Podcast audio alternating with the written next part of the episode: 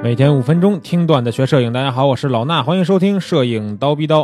今天呢，继续咱们这个读书的节目啊，咱们这个《天才写真术》荒木经惟的这本书呢，还没有跟大家分享完。那今天呢，咱们要说一个他这个书里边一个啊，可能跟人像拍摄没有太大关系的一个观点啊，是什么呢？就是不知道大家喜这个拍没拍过一些哎自己不喜欢的东西，或者说是拍没拍过一些自己不喜欢的照片儿。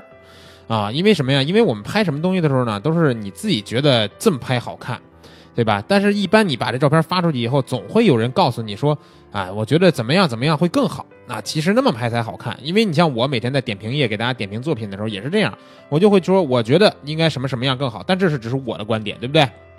那如果遇到这种情况，你会怎么做呢？对吧？我们看看黄木经惟的《天天才写真术》这本书里边说到这个话题呢，他是什么样的看法？他先说说这个拍照的时候啊，一般是不会感到迷惑的，会让我们犹豫的呢，只是用彩色或者黑白这种程度的小事儿，或者是说晴朗的天突然暗下来了，该怎么办呢？就算是犹豫，也都是这一类芝麻豆大点儿的事儿。但是呢，还是要在迷惑之前就按下快门。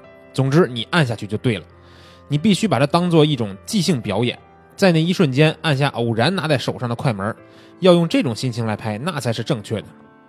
不要觉得雪天就一定要用黑白底片来拍，如果不小心装错了彩色的底片也可以用，啊，其实彩色也不错呀，对吧？用这种心情去接纳就可以了。接下来呢，自然有人会为你做主。他说到一个叫摄影之神啊，这个肯定是自己想象的。他说摄影之神会替你决定一切，并不是说抱着这种想法就可以乱拍，或者我说的不一定正确，对吧？不过如果你的直觉认为那样做很妥当，就不需要害怕了。有了这种想法，做什么都会觉得是对的。这个理论呀，在男女关系或者是穿着打扮上也是通用的。比如说，以前对自己很没有自信的男生，只要把他的这个想法转换为啊，其实我才不丑，对吧？我一点也不差，就好了。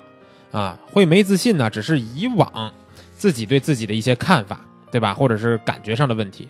有些广告模特或者艺人，有时候也会说说这不是我喜欢的款式，然后呢就会拒绝穿红色的衣服。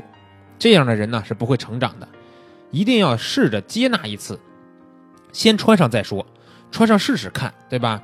发色也是，就算我打心眼里认为说黑色的最好看，如果有别人建议你染成咖啡色，你也不要反对，你可以去染一下试试，做了以后再思考，如果结果不行呢，就这样了，对吧？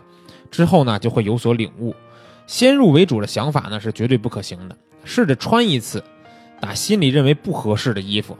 也许会意外的发现，其实还蛮好看的，啊！如果秉承自己一贯的想法来做事呢，会让自己受到局限，无法拓宽视野，长不出心眼儿。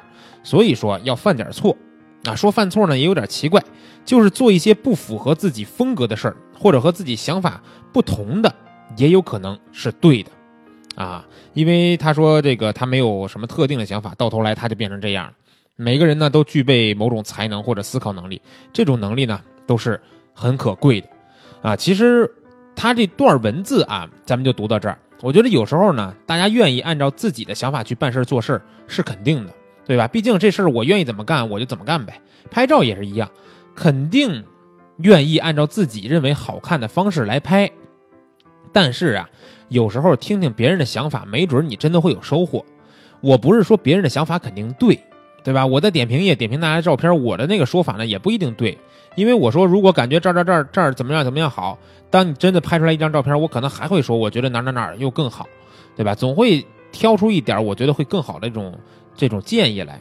那你按照别人的想法拍出来照片，可能你自己认为呢，还是不好看，对吧？还是觉得自己想法拍出来的好看。但是没关系，你试一下呢，没什么坏处。有时候我们经常会说自己拍摄遇到瓶颈了，对吧？其实遇到瓶颈很可能。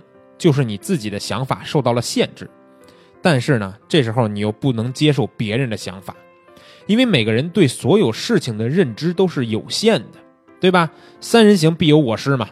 当你觉得说你怎么拍都突破不了瓶颈的时候，不如去试一试荒木经惟的这个建议，按照别人的想法，对吧？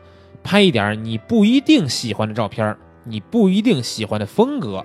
没准儿你会有全新的收获，也更没准儿这些想法、这些拍摄，能帮你突破你自己的瓶颈。好了，那今天呢，咱们分享的黄埔经为天天才写真术这本书里边的这个小观点呢，希望大家呢也能受用，好吧？今天的节目就是这些，明儿早上七点咱们不见不散。